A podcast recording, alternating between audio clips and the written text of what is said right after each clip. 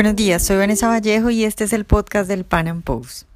Se viene la segunda vuelta presidencial en Chile. El expresidente Sebastián Piñera se enfrenta al izquierdista Alejandro Guillé. Las condiciones parecen estar muy parejas y cualquiera puede ganar. En el podcast de hoy vamos a hablar de cómo está todo en Chile previo a estas elecciones del próximo domingo, de la estrategia que ha utilizado cada uno de los candidatos y por supuesto de lo que significaría para Chile que el candidato de izquierda ganara las elecciones. Nuestro invitado hoy es Andrés Barrientos, director ejecutivo de la Fundación Ciudadano Austral.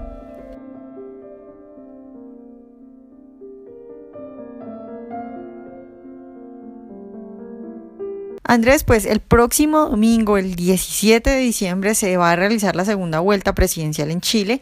Alejandro Guillé se enfrenta a Sebastián Piñera.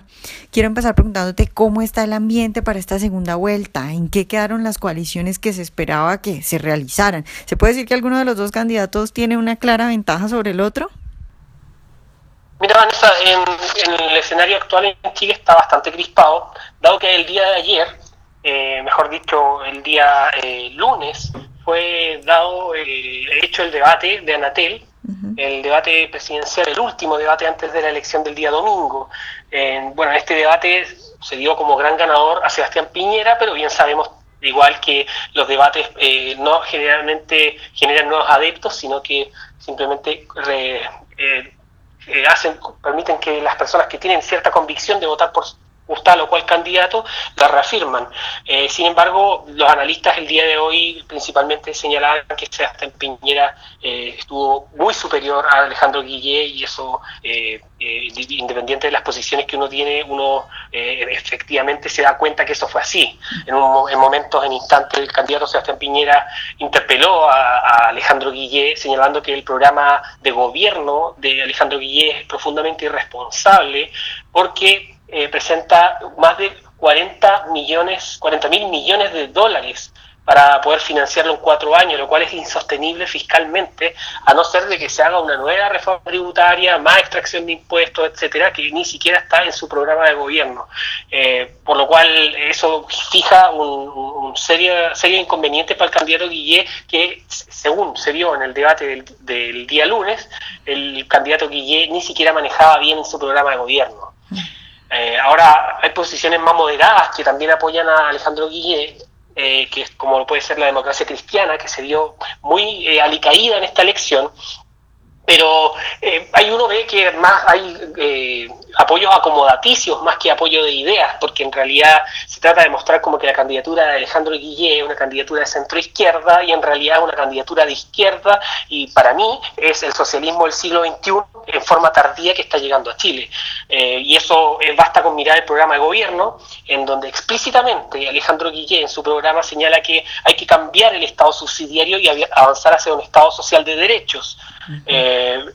hay, hay propuesta de una ley de control de medios, hay más regulaciones había y por haber en distintas materias de la economía, eh, hay eliminación de algunas exenciones de, de, IVA, por ejemplo, en tema de conciertos, entradas, cosas menores. Eh, el tema de, la ideología de género está muy marcada también en el, en el programa de gobierno de Guillé y que se ve claramente que el Partido Comunista tiene una incidencia tremenda en, este tipo de, programa. Además, algo que es no menor, que a veces la clase política no la toma en cuenta, pero en realidad está en el programa de gobierno, es que se quieren hacer cambios para eh, modificar eh, los mecanismos del cambio constitucional. Y esto porque nosotros tenemos una constitución que eh, se necesita grandes quórum para poder hacer una, reforma constitucional importante, entonces se necesita consenso. Ahora lo que se quiere hacer, eh, dado que hay desafuero de un senador recientemente y los, los,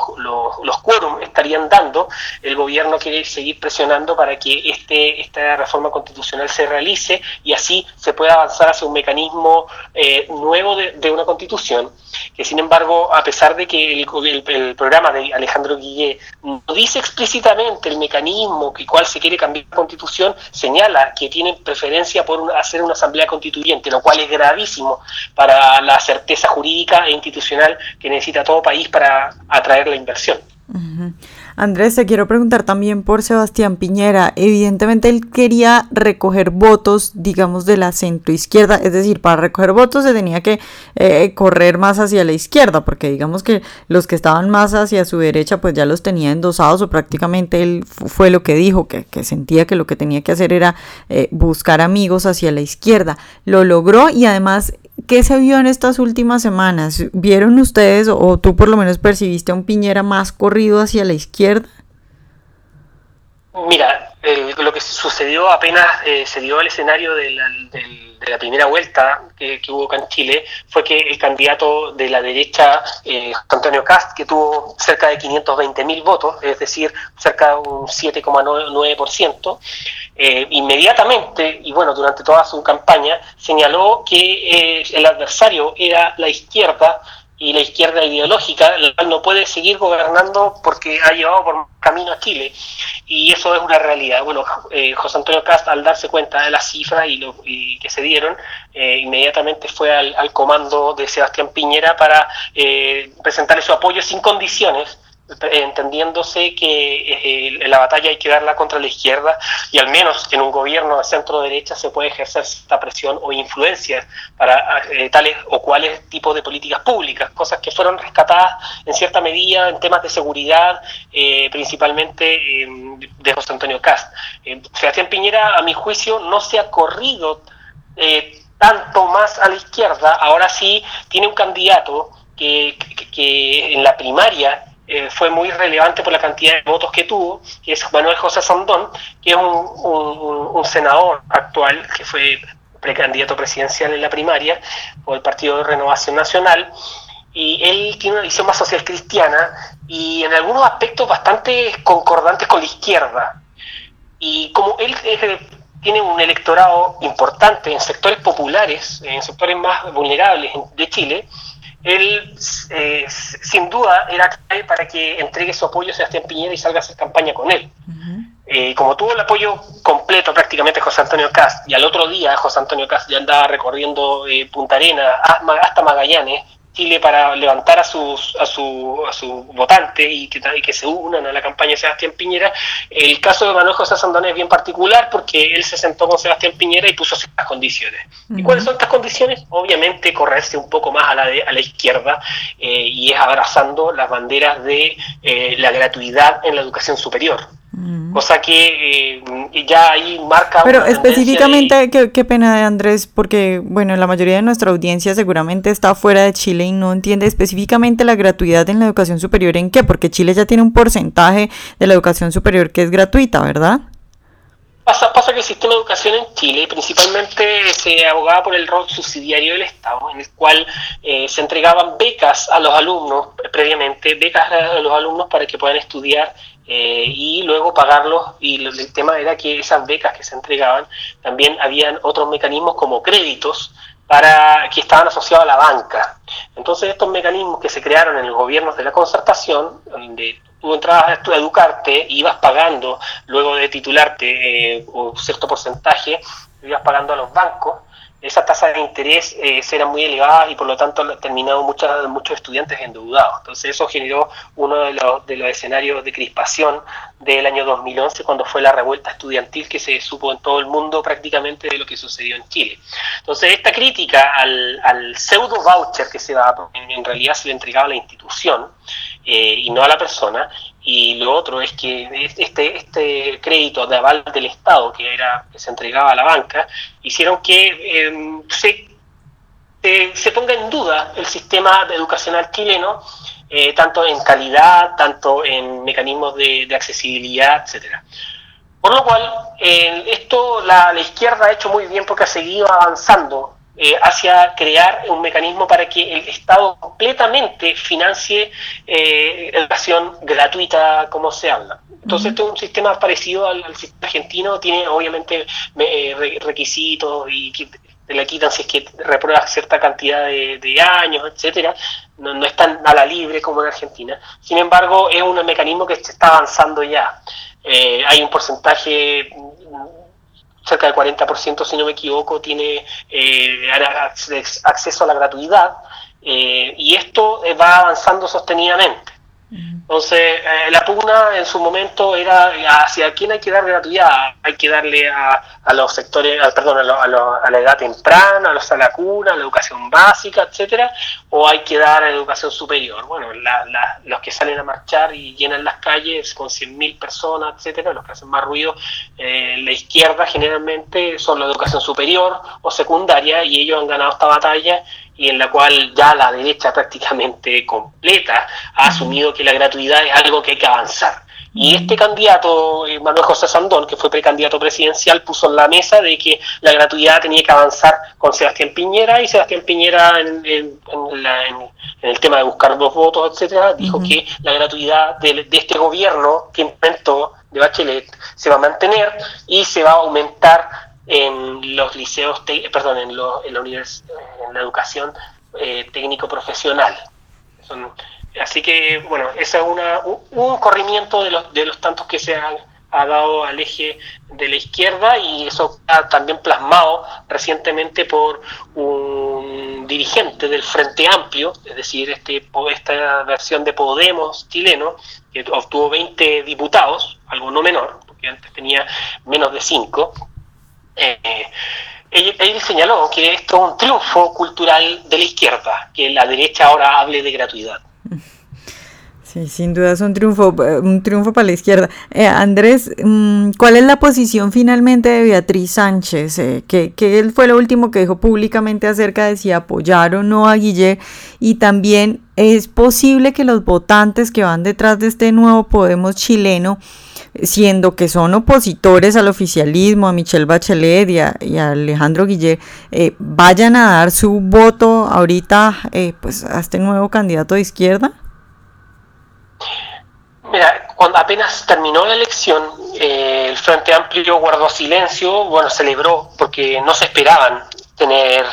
un millón trescientos mil votos, porque todas las encuestas le daban menos de un, de un 10% a Beatriz Sánchez o menos de un 15%, no más de eso. Eh, entonces fue una sorpresa, sí, porque la última encuesta CEP había lapidado la candidatura de Beatriz Sánchez eh, y fue una sorpresa porque además tuvieron más de tuvieron 20 diputados y un senador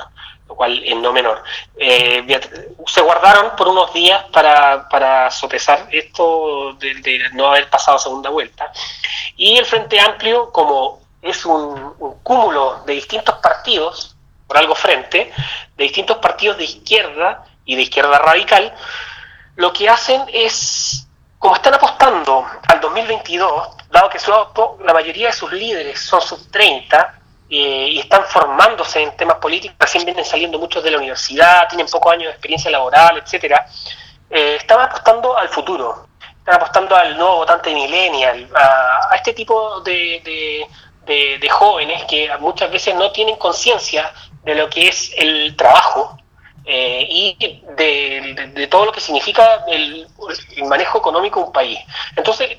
como ellos están apostando a este escenario futuro 2022, de la elección de 2022, ellos obviamente, a mi juicio, iban a, hacer iban a tomar la posición inteligente de no como bloque político señalar un apoyo a Guillet, porque eso significa que si en el caso de que gane Alejandro Guillet e implemente reformas graduales y no radicales como ellos pretenden, obviamente ellos van a tener que desmarcarse y va a ser un, desacierto político para lo que quieran conseguir. Es decir, más correr el eje hacia la izquierda. Ahora, si gana Guillet, pero los distintos partidos del Frente Amplio dan declaraciones por sí mismos, eh, crea un escenario de incertidumbre también de que Guillet tiene que seguirse eh, corriendo más a la izquierda para poder captar toda esa cantidad de votantes. Entonces lo que pasó fue que Beatriz Sánchez señaló que ella personalmente iba a votar por Alejandro Guillet, pero que dejaba a la libre de que las personas que estimen conveniente eh, voten por el candidato que, sea, pero fue muy clara señalar de que Piñera es un retroceso para Chile, porque representa el modelo neoliberal y bla, bla, bla, y todo lo que conocemos ya de la, del, del discurso izquierdista tradicional.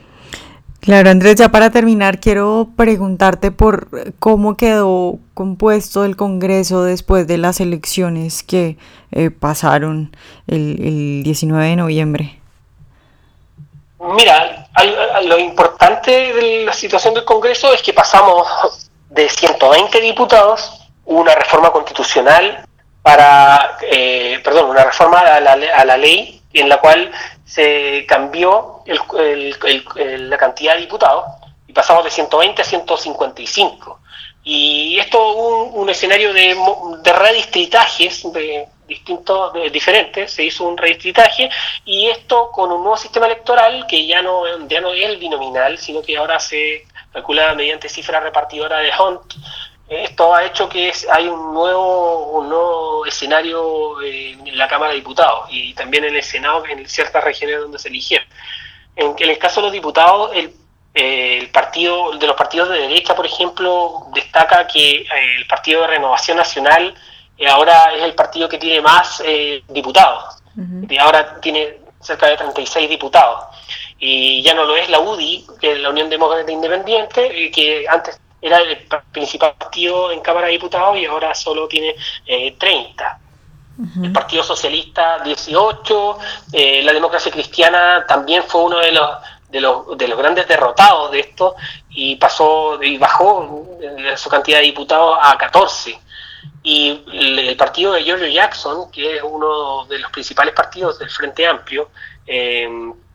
que se llama Revolución Democrática, logró 11 escaños lo cual es súper importante y va a ser complejo el escenario de gobernabilidad al gobierno que le toque, ya sea del, de izquierda, de Alejandro Guilleo, de Sebastián Piñera, para poder implementar su programa de gobierno. Tú sabes que en Chile tenemos un sistema presidencialista relevante, que es el que pone las urgencias en los proyectos de ley. Sin embargo, ahora las negociaciones políticas en la Cámara de Diputados va a estar muy muy complejo para poder realizarlas porque no sabemos bien cómo se va a mover cuáles van a ser los partidos bisagra acá, dado el nuevo escenario electoral.